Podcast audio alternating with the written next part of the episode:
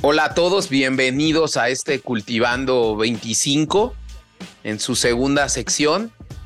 Saludo al copiloto de esta nave. Chavita, ¿cómo estás? Muy bien, James. ¿Y tú qué tal? Bien, también. Eh, con muchas nuevas noticias, con nuevas ideas. Eh, vamos a empezar a impulsar algunas nuevas ideas en estos cultivanos, ¿no, Chavita? Sí, les traemos nuevo contenido. Vamos a ver qué tal sale. No prometemos nada porque ya llevamos un rato trabajándolo y todavía falta, pero a ver. Esperen algo nuevo en una o dos semanitas. Y síganos en nuestras redes sociales, en arroba cultivando guion bajo y latina en Twitter, en arroba cultivando ideotas en Instagram, en Facebook, estamos ahí. Hemos subido algunas fotitos eh, que le van a dar pues mucho va copa esta historia que vamos a platicar el día de hoy, que regresamos aún cultivando la música, chavita. Sí, ya gustó mucho esta sección y creo que se va a mantener de menos una o dos veces al mes. Vamos a ver cómo reacciona la gente. Y bueno, pues traemos una banda neoyorquina de corazón con cinco miembros, eh, de los cuales tres tienen ya hasta sus proyectos alternos bastante grandes. Y pues bueno, traemos a los Strokes. Y Chavita, vimos, dimos eh, muchas fotos en el cultivando. Tuvimos ahí unos días en Nueva York. También tenemos ahí preparado. Estamos ahí cocinando en el horno, un cultivando el tenis para hablar de US Open y de qué onda con el tenis.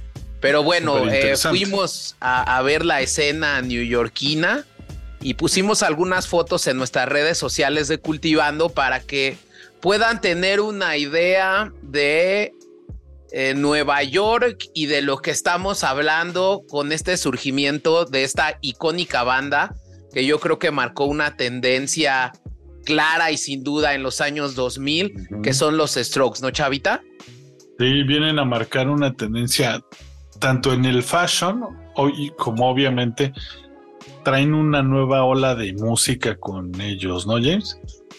Claro, y, yo creo que hay que entender primero, antes de hablar de, de cómo vienen los Strokes, yo creo que habría que hablar de cómo estaba el Nueva York de la época de finales de los noventas. Recordemos que en Nueva York sucede el atentado del 11 de septiembre, el famoso 11S, que, marca un hito en la historia, yo creo que mundial.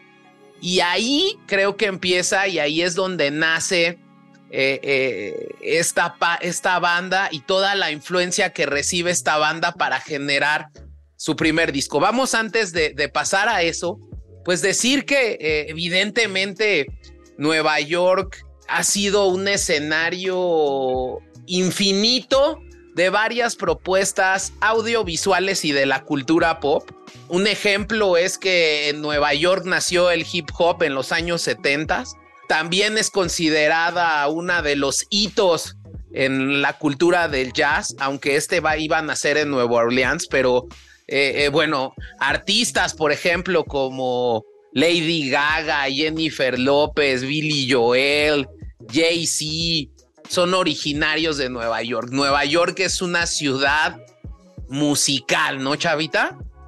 Musical, pluricultural. Yo creo que es lo que la ha marcado, o, bueno, lo que le, da ese toque a la música que llega de allá, pues tantas culturas que convergen, eh, toda esta abundancia de, digamos, de recursos, de cosas, todas estas influencias que llegan, pues siendo una ciudad pues obviamente la, el corazón financiero del mundo tiene que verse influenciado de tantas cosas, ¿no, James? Así como que la, hace vibrar.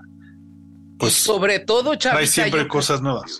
Sí, y sobre todo que, eh, como tú lo dices, históricamente Nueva York es una ciudad de inmigrantes. Entonces, esta riqueza cultural que le ofrece que todas las personas que llegan de distintas partes del mundo pues le dan un pedazo de este sabor, de esta riqueza y eso es lo que genera eh, pues eh, esta cultura musical tan grande.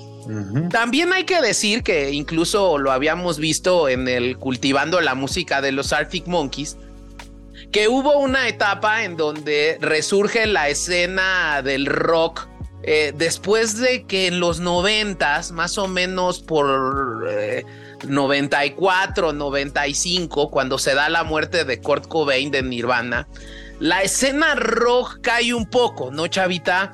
Eh, surgen otro tipo de influencias como más eh, hardcore, metalcore, rapcore, eh, rap metal, como estos Limp Bizkit que a mí muy alternativo, ¿no? Linkin Park, Korn o, el neopunk como el de Green Day, el de Offspring y bueno también Nueva York tuvo su hardcore Nueva York, ¿no? Eh, con, con, bandas como yo me recuerdo Agnostic Front o Sick of It All, eh, que representaba ese tema. Pero digamos, eh, como lo habíamos dicho en el Cultivando los Arctic Monkeys, la escena Britpop también se ve aquí influenciada en, en, los 90 surgen bandas como Oasis, que va a estar Noel Gallagher en el Corona Capital. Blur, que también va a estar en el Corona Capital el día sábado. Pulp, The Bear. Y bueno, pues. empieza esta nueva escena como de guitarrazos. Exacto. No tan metaleros, porque justo los 80s y inicios de los 90 traían Guns N' Roses que traían Metallica era gente más virtuosa. Y pues bueno, justo Nirvana, un poco el gronchero ahí que eran más guitarrazos, pero como dice, se acaba. Y yo creo que los británicos retoman esta escena un poquito más digerible para las masas, ¿no? Sí, ya no es de nicho. Y que, y que te voy a decir una cosa, que la propia industria musical cambia y mata este Britpop en los 2000, ¿no? Cuando empiezan a salir las boy bands como Spice Girls, por ejemplo, ¿no? Entonces, eh, digamos que después de que suceden los atentados, yo creo que la, la, escena en Nueva York había un completo descontrol. Y surgen de aquí eh, cinco chicos que eran provenientes de familias, bueno, eh, tres de ellos provenientes de familias muy acomodadas. Y estos chavos se conocen en escuelas privadas, Chavita iban en una escuela privada que era el Liceo Francés de Nueva York. Los primeros que se conocen son Julián Casablanca y Nick Fratelli. ¿No? Que ellos se conocían desde el jardín de niños, ¿no?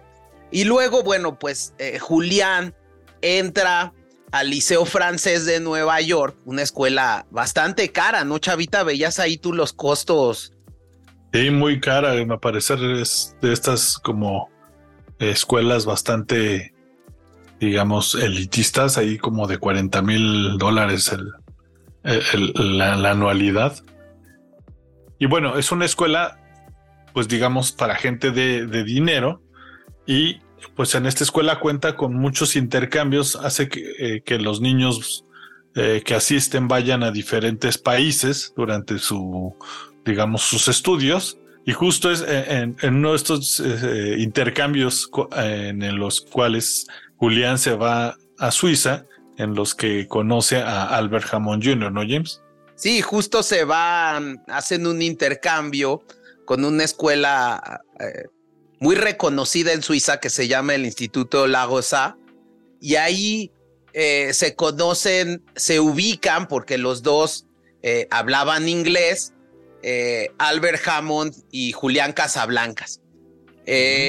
Julián Casablancas era hijo pues de un del presidente de una de las compañías más grandes de modelos del mundo, ¿no, Chavita? Elite Models es como una del, pues obviamente era como la eh, agencia de modelos en ese momento.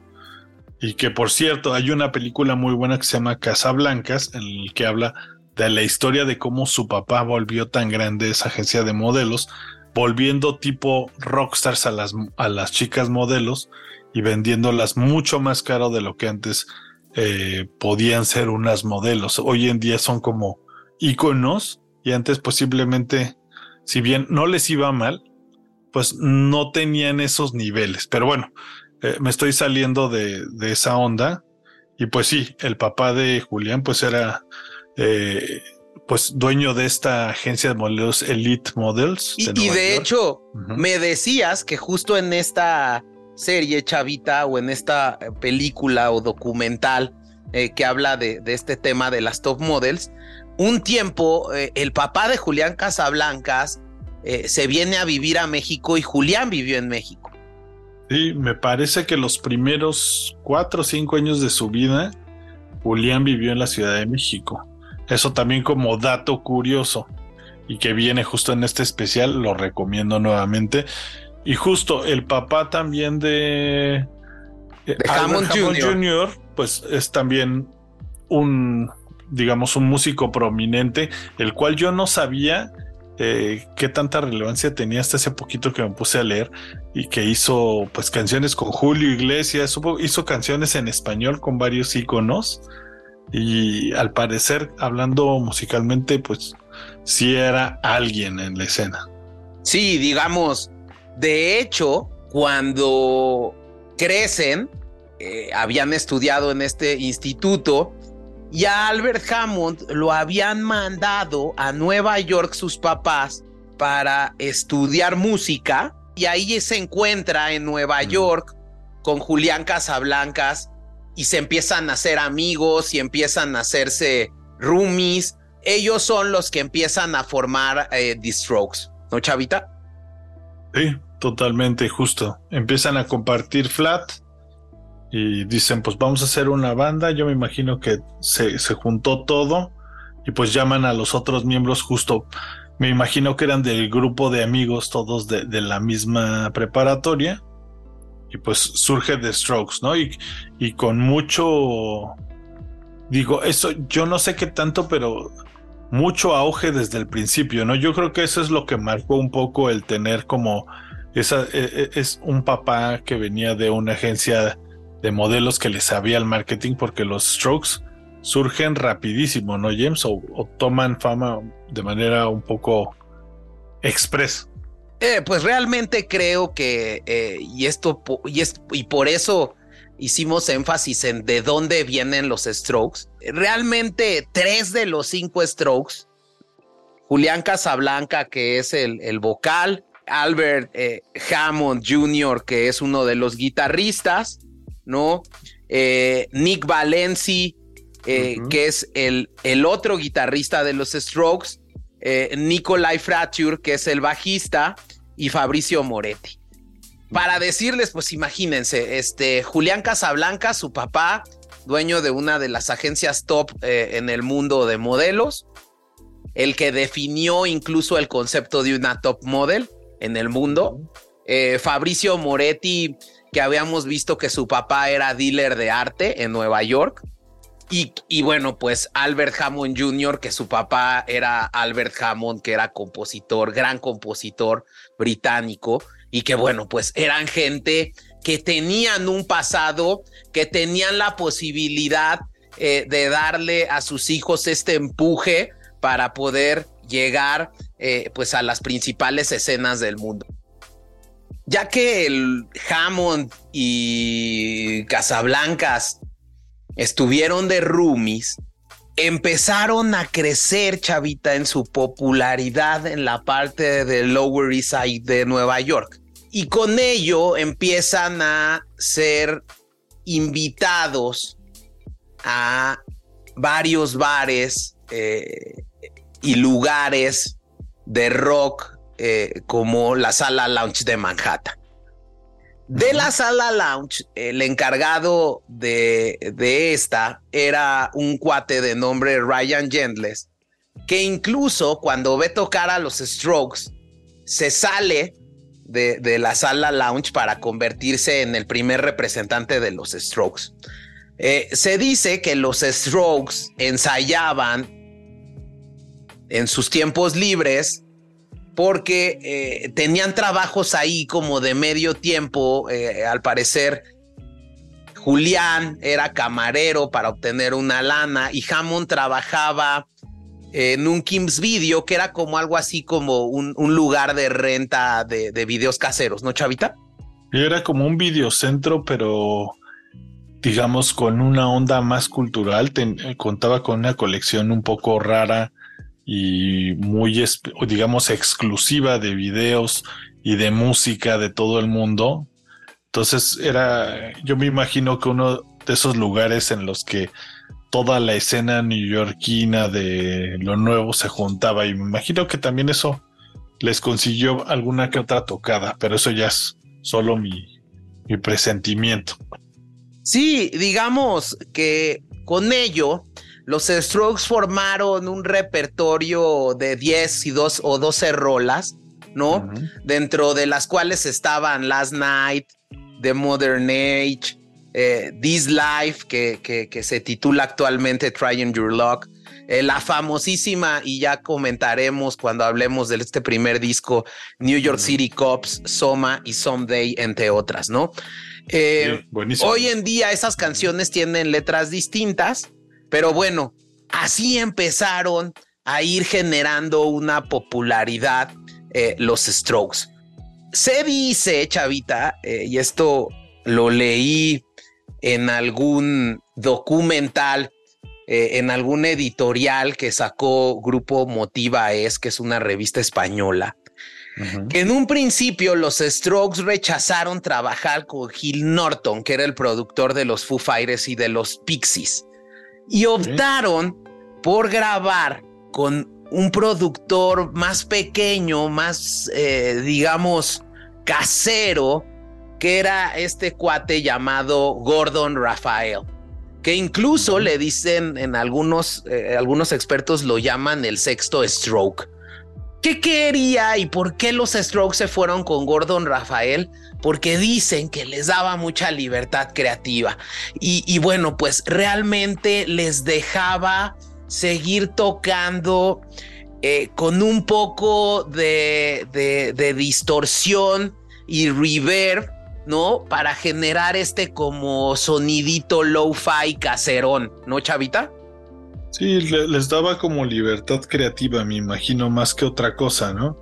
Que siempre pasa que, yo creo como en todo, ¿no? Hay productores que son mucho más disciplinados y probablemente nunca hicieron ese clic.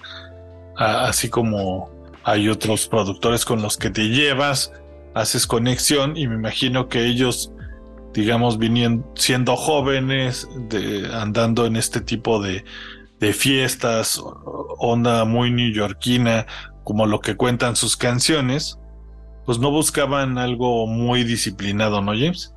Y yo creo que este es un hito en la música de los años 2000, porque al hacer esta sinergia con Gordon Rafael, Muchos analistas y expertos en música señalan que esto dio lugar a una nueva manera de hacer música llamada indie rock. Es decir, el generar el que yo pueda referirme a hacer mi propia música en mi casa, en mi estudio, con mi banda, y que iba a dar lugar luego a muchos otros géneros como el indie pop con The Drums, el dance pop con The Raptor, el dream pop con eh, M83, eh, eh, la con Tame Impala o el chamber pop con Arcade Fire que también va a estar en el Corona Capital. Chavita, ya parezco yo comercial del Corona Capital. No, pero sí es cierto, toda esta escena de los 2000 después de los Strokes sí se marca mucho porque aparecen muchas bandas de Nueva York, como tú dices, The Rapture, a mí me encanta por cierto, LCD Sound System, que es más electrónico, pero estaba como este movimiento musical con la DFA, con diferentes eh, sellos, también estaban los JJS, ¿no? Están tan famosos en esa época yo creo que sí era como una, una, época bastante vibrante y que yo creo que también la marca en que fue los 2000, según yo, son una época en la que no hubo tanta onda de crisis económica como que hubo un cierto estabilidad económica en muchas partes del mundo, obviamente no en todo, pero como que se nota en los temas que toman los Strokes y todo ese tipo de bandas no hablan tanto de ondas sociales como hoy en día, ¿no? James era una onda más como sobre relaciones, sobre fiesta, eh, más de ocio, digámoslo así. ¿O tú qué piensas? Y, leía justo algo que me encantaba y que quiero compartir con todos en esta columna de, que se llama eh, Nueva York, cuna del indie rock. ¿No? Eh, y, mira, esto está padrísimo porque dice que al contrario de lo que sucedió con el grunge en la escena indie rocks, esta vez no había una escena claramente definida ni un lugar de culto eh, tan establecido como era Seattle. Y ya tendremos un cultivando la música sobre grunge porque nos encanta el grunge en el cultivando. Pero no tenía un personaje como Kurt Cobain, porque en el caso del indie rock creo que Julián Casablanca pudo haber sido ese personaje. Pero realmente el indie rock es este reflejo de la era digital, en donde miles de grupos de todas partes están peleando por la atención de un público que empezaba a sufrir la sobreestimulación de propuestas musicales provenientes de las plataformas de descargas o de streaming como YouTube.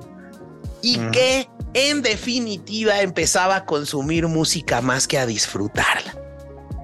Entonces, Sí. Y empieza hasta lo del Napster y, más que eso, el MySpace, ¿no? Que eh, de ahí surge o toma mucho más fuerza toda esta escena indie, como dices. Es correcto. Eh, sin embargo, eh, yo creo que la realidad, y por eso subimos unas fotos ahí del nuevo estadio de los Brooklyn Nets, porque es en esa zona, la realidad es que la ciudad norteamericana y en especial el barrio este Williamsburg situado en Brooklyn se ha convertido en la meca del indie rock chavita.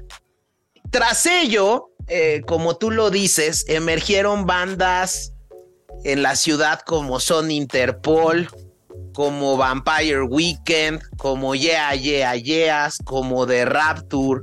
Eh, y más allá están Killers, Arcade Fire, The Goose, Foster the People. Y creo que aquí se le empieza también a dar, por eso es tan importante lo que marcan eh, los strokes, que se le empiezan a dar importancia a estos festivales de música como Coachella, como Glastonbury, eh, el Primavera Sound. ¿Por qué? Porque aglutinaron a esa masa de gente y de seguidores que querían una multiplicidad de bandas. ¿Sí me entiendes, Chavita? Y empieza todo, a, este, como dices, es, un fenómeno que todo llegó junto, ¿no? Las redes sociales como el MySpace y este tipo de bandas que se toman de, estos nuevos, bueno, no tan nuevos, pero pues digamos, e, esta nueva ola de, de, festivales que me imagino que se empiezan a volver populares justamente por estas redes sociales yo me imagino que Coachella en algún momento, si ya bien siempre fue quizá grande, estaba planeado más de manera local, ¿no? Tú ibas a tu festival de California, tú ibas a tu festival de Nueva York. Y yo creo que toda esta ola de viajar para ir a un festival inicia en los 2000 con esta globalización y esta onda de, de, de hacer como popular eventos en masa, ¿no? Eh, ¿Cuándo iba uno a saber que, eh, tal festival eh, iba a tener cierto tipo de bandas? Entonces, me imagino que se crea este fenómeno, ¿no? De intercambio de, bandas de diferentes lugares que se concentran en estos festivales y pues toman muchísimo auge, ¿no? En México estaba el, el Vive Latino, el Corona, ¿no? Pero regresando a nuestra historia, Chavita, este cuate Gordon Rafael, que es el primer productor de los, de los Strokes, los conoce eh, cuando los Strokes eran teloneros de una banda que se llama Dragon Force. Ahí los ve eh, y, acuerdan grabar un EP que se llama The Modern Edge, lanzado en 2001 Y ahí empieza una guerra de pujas por las discográficas y por quedarse con los Strokes, que yo ahí creo que pues también estuvo el empujón de las familias de los Strokes, ¿no, Chavita? Y probablemente sí, esos contactos pues salieron de por ahí, ¿no? Pero yo creo que ellos, con todo y todo, hay, hay, hay, digamos, gente que intenta impulsar a sus hijos, pero si no tienes ese ángel y esa como ondita que sí la tenían los Strokes, aunque tengas todo el apoyo, ¿no? O sea, sí tiene su mérito la banda. Sí, sí, sí, pero, pero, pero claro que tiene su mérito. Eh, creo que generaron un estilo, ya lo hemos dicho, generaron esta onda indie, esta onda hipster, tenían una, eh, digamos, una esencia como banda, tenían alguna característica que los hacía únicos y eso creo que eso permite eh, que se genere mucho bullicio a través de la popularidad de los Strokes que firman en 2001, en octubre de 2001, con el sello de eh, RCA. Y aquí eh, lanzan el gran álbum que a mí me parece que es el mejor. Hay muchos debates, pero a mí me parece que este es el mejor álbum de los Strokes, que es Is This It? Eh, y creo que es un álbum que habla de muchas cuestiones que en particular podrían parecer triviales, pero que no lo son tanto, chavita. Sí, yo creo que eh, justo también es como una fotografía, ¿no? Cultural de lo que, digamos, de, cómo era el Nueva York de esa época. Y, y, como dices, algunas son muy triviales, pero sí marca, sí tienen como todo este como trasfondito. La música además es como muy sencilla. Obviamente ninguno de ellos era un virtuoso, pero justo este músico, e, e, esta onda tan sencilla de sus riffs, de sus acordes, lo hace muy digerible y hace que casi cualquier persona le guste este tipo de música, ¿no? Sí, y sobre todo estas preguntas que llegaban a romper con, con los cánones establecidos eran, yo creo, recibidas muy bien por esta juventud que no sabía qué onda, ¿no? Eh, eh, que incluso eh, alguna de las canciones, como la uno, que es la de Is This It, pues hace sugerir una pregunta existencial sobre, pues, ¿para dónde voy? The Modern Urge, que es como una crítica a la superficialidad de la vida moderna, y, como la falta de autenticidad en las relaciones.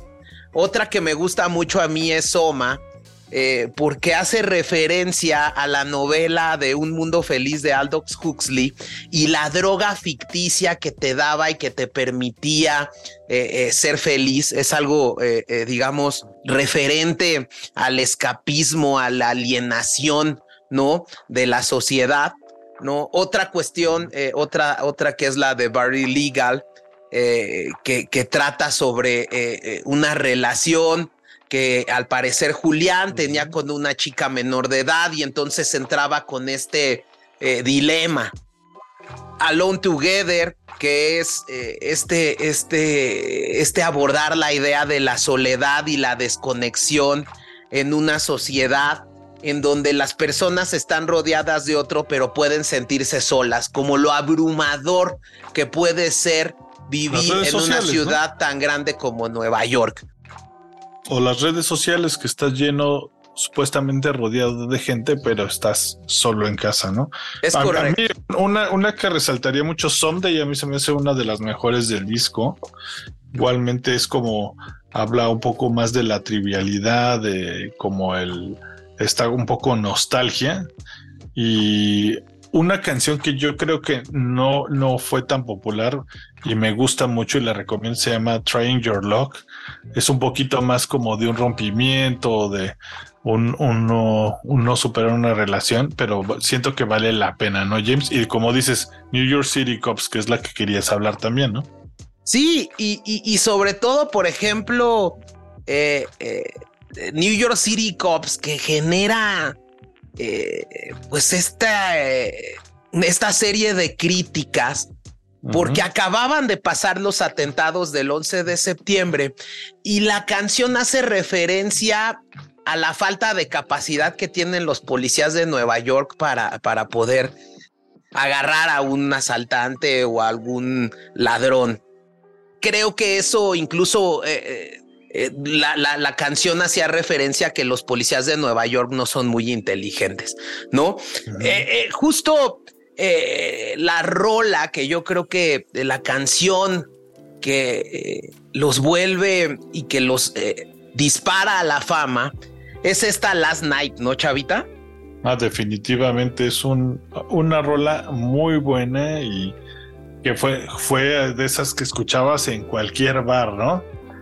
Eh, totalmente creo que es la rola que los, eh, digamos, describe, ¿no? Como banda o, la que los marca. Y que es una rola que está padrísima en el fondo porque eh, hace referencia de una manera muy satírica que eh, pues eh, a veces hay rompimientos y, incluso la canción habla de que bueno pues este, este chavo tiene una novia al parecer se van a acostar juntos, pero pues terminan diciendo que pues no, no, no, no, no hay nada en común y que no sé por qué, pero pues esto se acabó, ¿no, Chavita?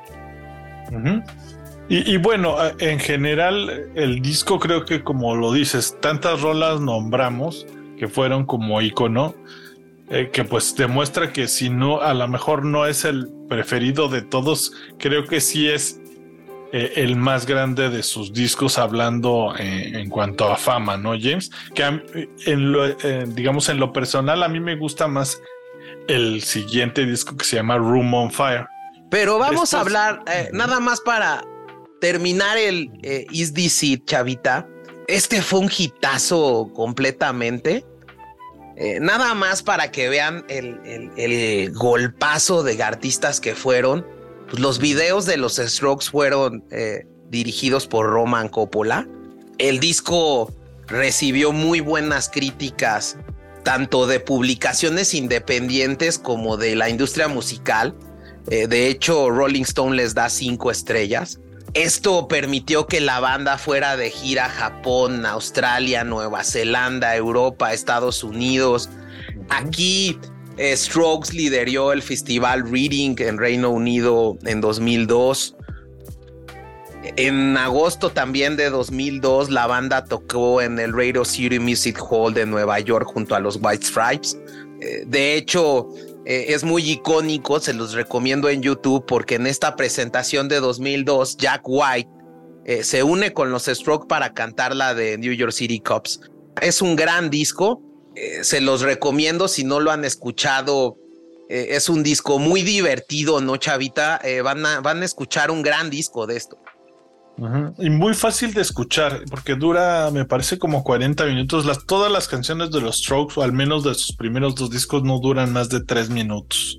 Entonces, es un disco que te escuchas en poquito más de media hora y que te deja como con esa buen sabor de boca, digámoslo así, o con se te quedan pegaditas varias de las canciones. Y que bueno, cabe resaltar un poco que tanta fue la fama, digamos, inicial de ellos, que pues, si bien eh, quizá no, no sé si lo hayan hecho, digamos, con, con ondas de marketing, pero pues la gente empezó a volver a comprar estos Converse y usar estos pantalones delgaditos con como un poco desgastados después de que los eh, Strokes y todo este tipo de bandas toman la popularidad, ¿no, James? Como que lo trajeron consigo, ¿no?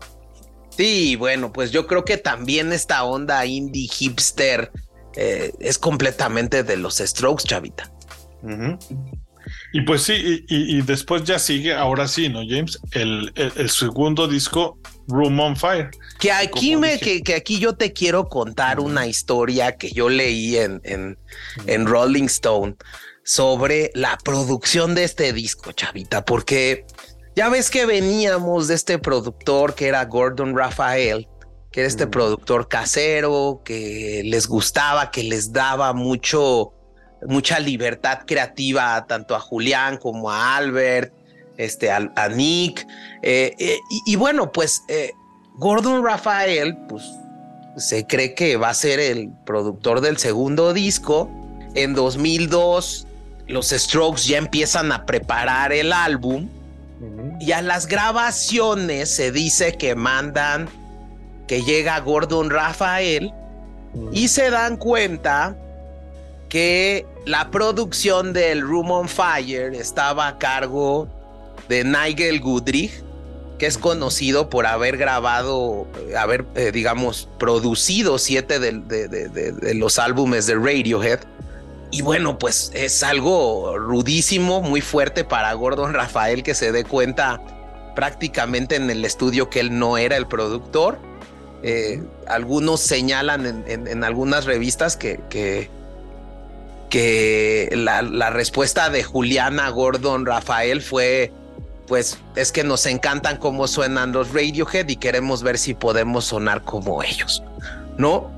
Eh, ¿Qué pasa? Que eh, por lo que yo he leído, fue muy difícil adaptarse a la forma de trabajo de Nigel Goodrich, chavita, porque Nigel Goodrich es un tipo muy acostumbrado a lidiar con músicos pues del tamaño de Radiohead. Y bueno, pues eh, los Strokes no son como músicos estudiados, ¿no? Músicos estudiados. Y entonces empieza esta pugna entre Nigel Goodrich y eh, Julián Casablanca, en donde Julián y algunos de los miembros de la banda se sintieron un poco restringidos en su libertad creativa y terminan dejando eh, el, trabajo de producción eh, hecho con Goodrich y vuelven a llamar a Gordon Rafael para las producciones eh, de Room on Fire.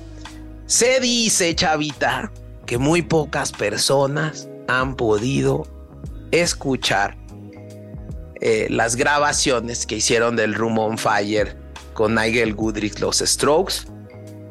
Algunos de los que la han escuchado dicen que se parece mucho al sonido del Radiohead y que son unos strokes muy limpios. Yo no he tenido la fortuna, chavita.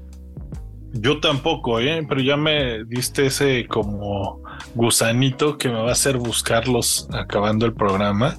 Yo creo que sí debió de haber sido bastante diferente, pero aún así sí se nota ese como cambio de, del que le da un nuevo toque a los strokes, e independientemente que ya están con el, o, más bien que se mantuvieron con el, con el productor, como que sí traen un pequeño clic ahí, ¿no?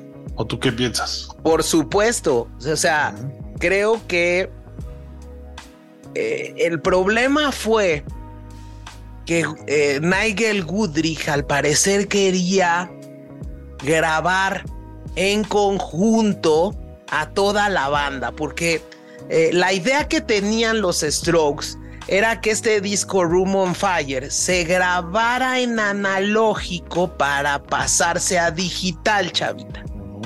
Entonces, Nigel decía que lo más fácil era que todos en el estudio estuvieran grabando y a partir de ahí limpiar eh, el máster.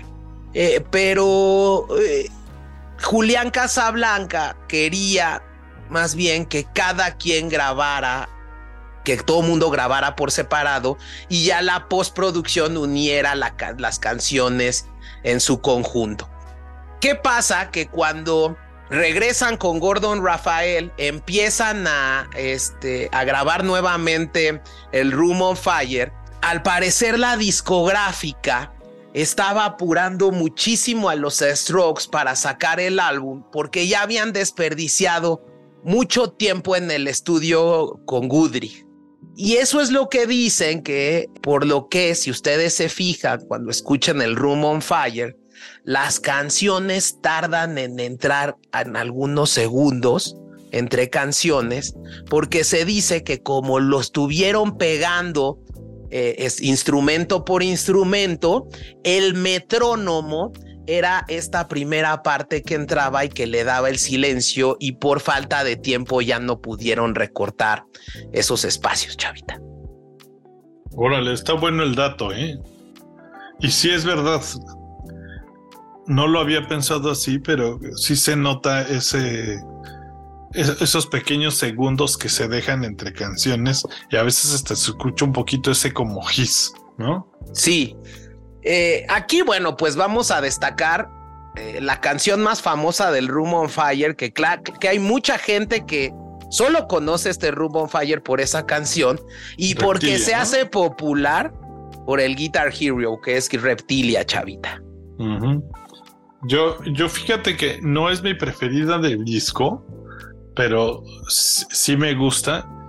igual fue como de esas, esas canciones de bar. Y hablando de mis favoritas, yo recomendaría mucho una que se llama Automatic Stop, que es justo con la que abrieron la primera vez que yo los vi, que vinieron a la Ciudad de México para presentar el Room Fire. Eh, la de 1251 o 1251. Y me gusta también una, mucho una que se llama Meet Me in the Bathroom. No sé cuáles son tus preferidas, James. A mí creo que la de 1251 es una de las mis grandes preferidas, ¿no? Porque creo que en esta parte eh, sí los strokes cambian un poquito.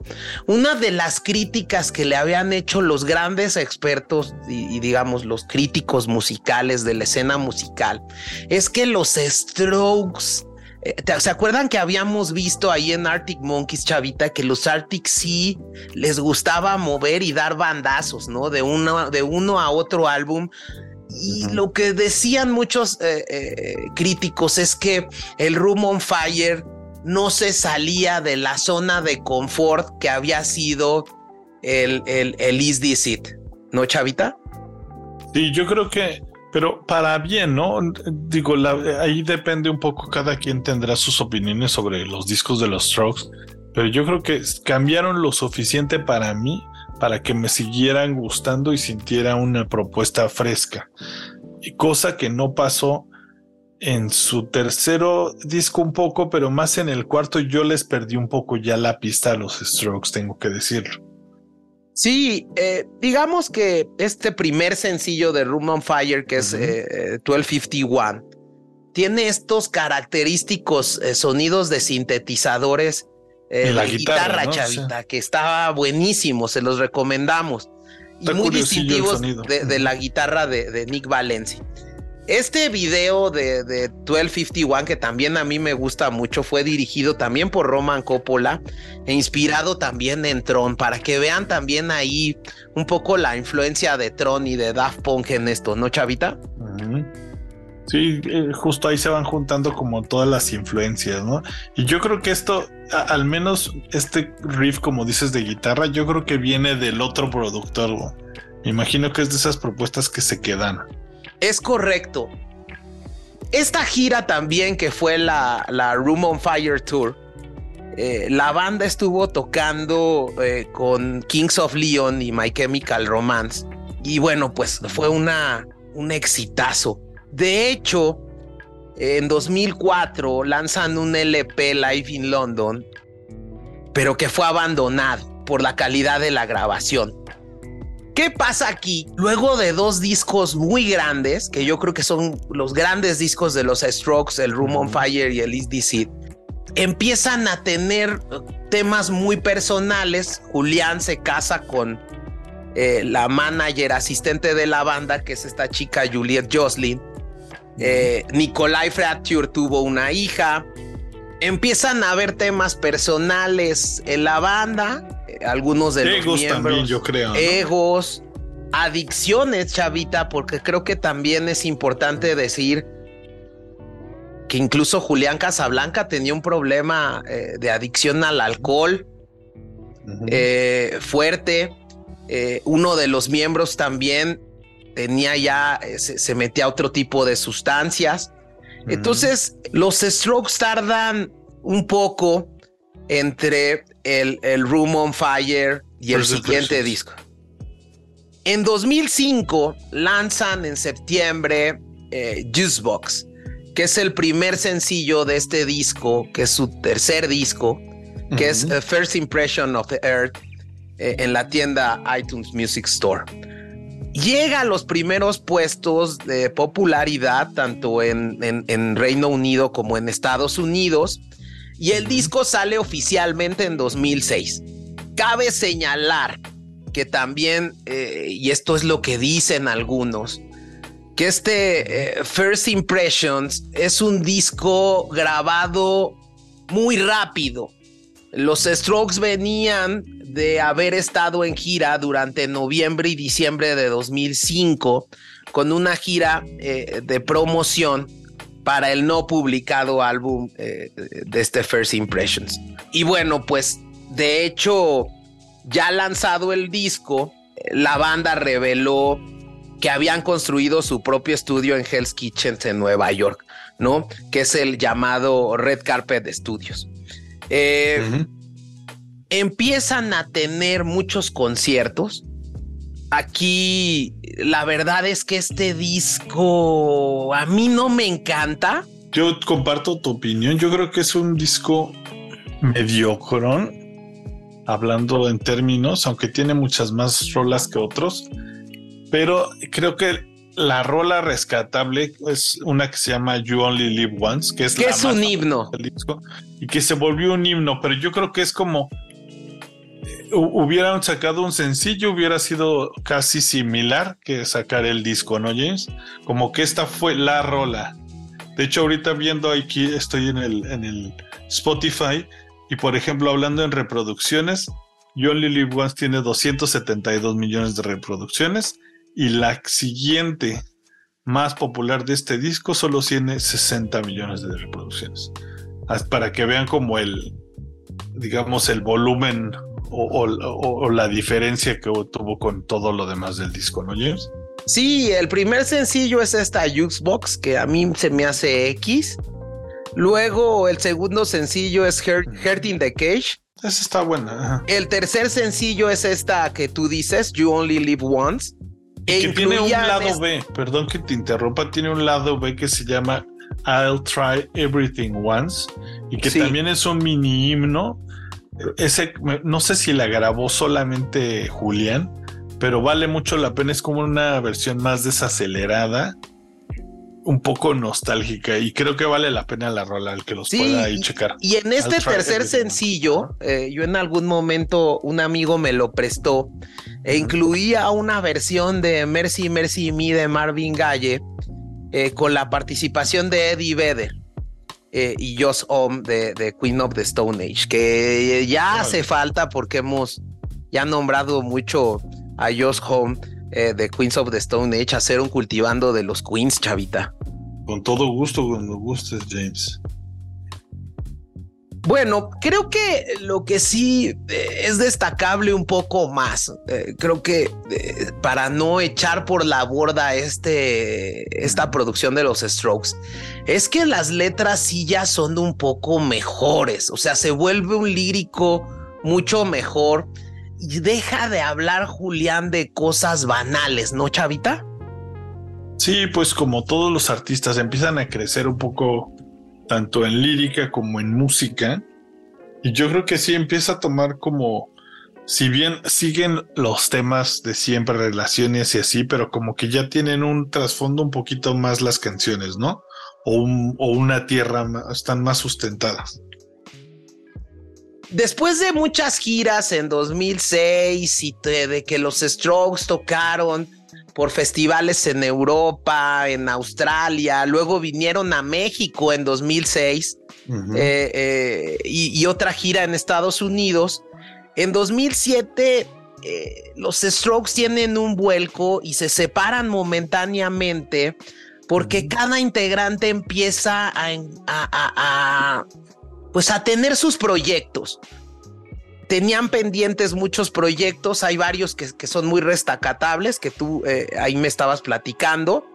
A mí me eh, gusta mucho de Fabrizio Moretti, uno que se llama Little Joy, que lo hace con este tipo que se llama Rodrigo Amarante, que es un brasileño. Este proyecto, no sé si se graba en Brasil, pero eh, sus videos que tienen pues, están hechos en Brasil y la chica que, porque es, son dos cantantes en este proyecto eh, Rodrigo, que ya lo habían mencionado, y otra chica que se llama Vinky Shapiros. Tenía como una vibrita un poco distinta. Recordemos que pues Fabricio tiene raíces en, en Brasil. Como que yo traía esta espinita de probar algo nuevo y creo que le salió bien. Yo sí recomendaría a, los escuchas que le echen un oído a Little Joy porque vale la pena. Es diferente a los Strokes, pero igual es muy digerible, muy rico de escuchar. Eh, por ejemplo, también eh, Casablancas colaboró haciendo segundas voces para Queen of the Stone Age y Hammond Jr. se adentró en la grabación y la promoción de su primer disco solista. En 2007, durante un concierto Casablancas, ya anuncia que necesitan un descanso y que los Strokes se ausentarían por un momento. Y que bueno, pues que también querían eh, probar trabajos como solistas, ¿no? Y bueno, pues eh, Ryan Gedles, este cuate que era su representante, eh, confirma que los Strokes necesitan romper y descansar. En mayo de 2017 sale la página oficial del grupo The Strokes con un video inédito llamado You Only Live Once, eh, dirigido por Warren Fu. Y en 2007 la canción You Talk Way Too Much se usó para un anuncio comercial de Forcing. En 2007 cambia la asistente de, de manager de los Strokes que se vuelve Alexis Neros. Empieza este como suspenso de la banda chavita. break, ¿no? Este break y se reúnen. Saca también un muy buen proyecto. Sí, es cierto. Sigue todavía sacando rolas y creo que también vale la pena, ¿no? Sí, sí, la, sí estuvieron movidos, pero muchas personas pensaron que ya los Strokes no regresaban, ¿no? Es correcto. Y en 2009, Chavita, eh, se reúnen dos años después el 11 de febrero, y comienzan a componer un nuevo material, inspirado en Thing Lizzy, Aja y Elvis Costello. En una entrevista que hacen con Rolling Stone, Julián Casablancas eh, dijo que el grupo se encontraba atrapado entre el futuro y los setentas y que la comunicación y honestidad entre ellos había mejorado mucho. Eh, este disco se grabó en los estudios Avatar de New York City con Joe Chicarelli como productor y Gus Oberg como ingeniero. El disco eh, fue lanzado eh, a nivel mundial el 22 de marzo de 2011 y llevaron una gira mundial después de su lanzamiento junto con los Arctic Monkeys y Portishead, ¿no? Eh, ha de haber estado bueno irlo a saber así, ¿eh? Ahora que lo dices aparecen en 2011 en el famoso FIF, que es el Festival Internacional de Benicassim en España. Y bueno, pues en enero de 2011 se anuncia que el disco se va a llamar Angles. El primer sencillo de este disco es eh, Undercover of Darkness, es mi menos preferido de todos los discos de los Strokes. Si bien, como dices, Undercover of Darkness y Machu Picchu, son rescatables, no sé si realmente me gustan o las escuché tanto que me llegaron a gustar. Pero definitivamente puedo pasar de él sin ningún problema. No sé tú qué pienses de este disco, James, porque pues quizá a ti sí te guste. No, fíjate que no me gustó mucho. Solo me gustó una canción eh, que se llamaba, bueno, que se llama Machu Picchu, porque salía en el videojuego FIFA 2012. Este. Eh, pero bueno, la verdad es que a mí no se me hizo un disco eh, que valiera mucho la pena rescatar, chavita. No, y fíjate que también yo creo que, digo, eso ya más personal, pero yo estaba ya escuchando otro tipo de música justo después de 2006 yo me hice muy fanático como de música alternativa un poco más psicodélica como Mars Volta, eh, My Morning Jacket que me encantan que también me encantaría hacer un, especial ahí metiendo gol. Y este pero sí yo creo que ellos e, e, este tipo de música de los Strokes que tuvo su vibra fuerte en mitades de los 2000 se empieza a acabar esta, digamos, ola y en 2011 siento que si bien tuvieron éxito por, por quién eran, empieza esa ya decadencia de esa escena, ¿no, James? Completamente, chavita. En 2013, chavita, eh, los Strokes, después de este Engels, que a mí me parece que es un, un disco muy gris, los Strokes anuncian en su página de internet el sencillo One Way Trigger, que en este se anuncia como la llegada de este disco Calm Down Machine. No, eh, como ya habíamos visto, los Strokes y, los Arctic Monkeys le daban la oportunidad a los fans de, descargar la canción los primeros días de su, de su lanzamiento. la gente recibía eh, la descarga y pocos días después recibía un correo electrónico con el nombre del disco que era este eh, Calm Down Machine. El álbum sale a la venta el 22 de marzo de 2013 y sacan el primer sencillo llamado All the Time. El sencillo viene con la canción como lado B Fast Animals. Eh, vino acompañado de un videoclip en este eh, Calm Down Machine tuvieron algunas presentaciones importantes en el, en el Governor's Ball eh, Music Festival en Nueva York, ¿no? En Los Ángeles, eh, en el Teatro Capital en Port Chester, Nueva York. Y bueno, pues se presenta en el Festival Live Out el 12 de diciembre de 2015 en, en Monterrey, Nuevo León, en el que, bueno, pues cerraron el festival. Mm. Eh, el siguiente disco, que también me parece eh, un poquito eh, diferente, que es el Future, Present and Past, que sale en 2016, es llevado a cabo por Cult Records. Que Muy cortito, ¿no? También. Sí, que ya era este sello discográfico ya fundado por Casablancas. El EP contiene tres temas inéditos y un remix eh, realizado por eh, Fabricio Moretti, el baterista de los Strokes.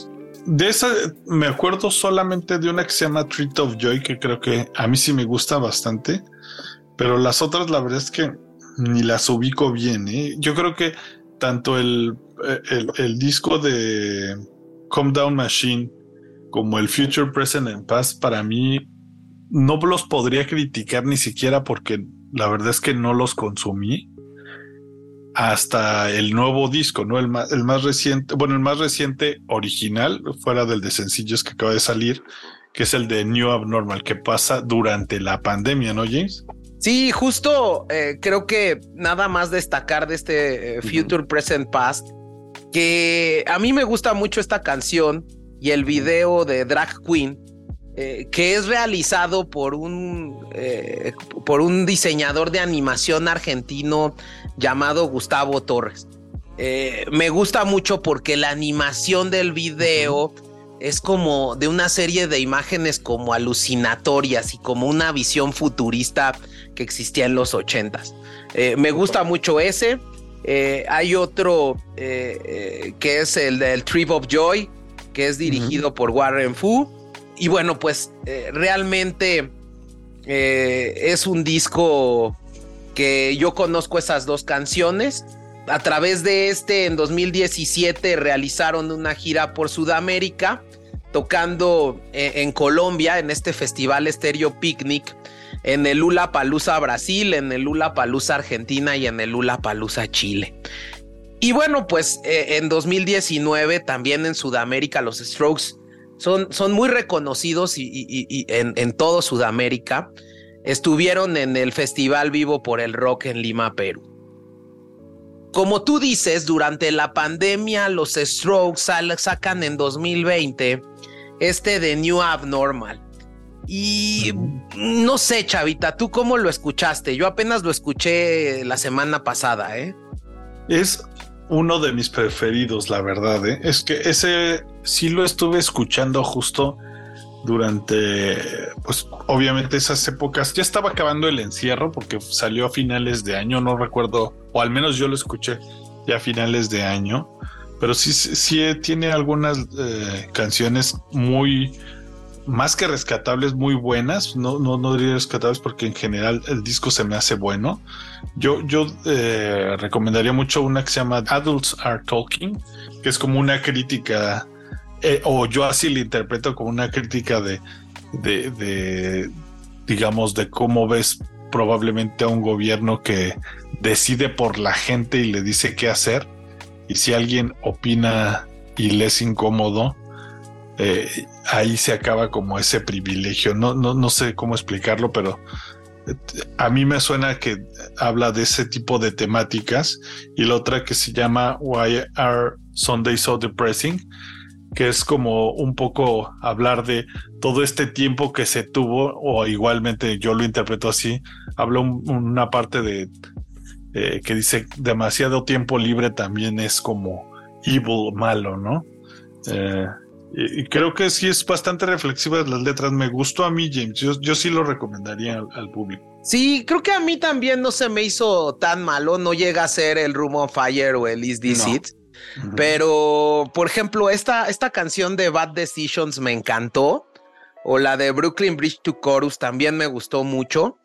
Eh, la verdad es que aquí los Strokes eh, estaba, estaba leyendo un poco de cómo lo sacaron y Julián Casablancas lo anuncia en un meeting eh, para el candidato presidencial de los Estados Unidos del demócrata Bernie Sanders en la Universidad de New Hampshire realmente eh, mm. la banda ha sido muy eh, metida en estos temas políticos, incluso en, junio de 2021. La banda compartió un video en apoyo a la candidata a la alcaldía de la ciudad nueva, de Nueva York, Maya Willy, con un clip de una nueva canción, Starting Again, coescrita con Greg Alexander, chavita. Y bueno, pues en general yo creo que pues es una banda que ha ganado un sinnúmero de premios. En 2021 ganó este de New Abnormal eh, el Grammy al mejor álbum de rock.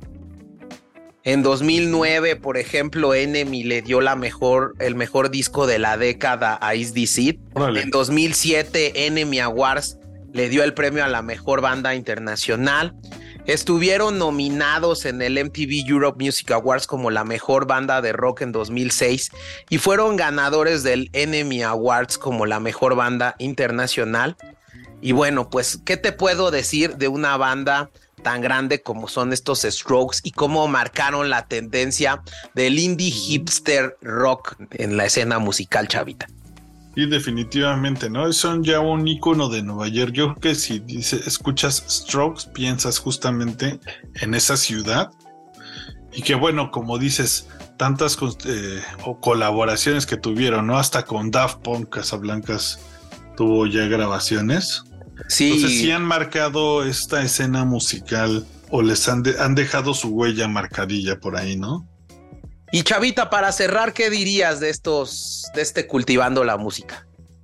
Simplemente yo creo que a, los escuchas que eh, no estén tan cercanos a o, no conozcan tanto de los Strokes, que se acerquen a escucharlos, que los disfruten mucho. Y no solo a los Strokes, yo recomendaría mucho toda esta escena eh, 2000 era. Que se pongan a escuchar a The Rapture, que vale mucho la pena, el CD Sound System, The Bravery, eh, Interpol no, es muy de mi gusto, pero mucha gente le gusta y creo que traen buena propuesta, ¿no, James? Y vamos a seguir, eh, mándenos sus sugerencias a los correos de Cultivando. ¿Qué banda siguen, no? ¿Qué banda siguen? Eh, tenemos dos correos, contacto arroba cultivandoideotas.com o cultivandoideotas.gmail.com, chavita.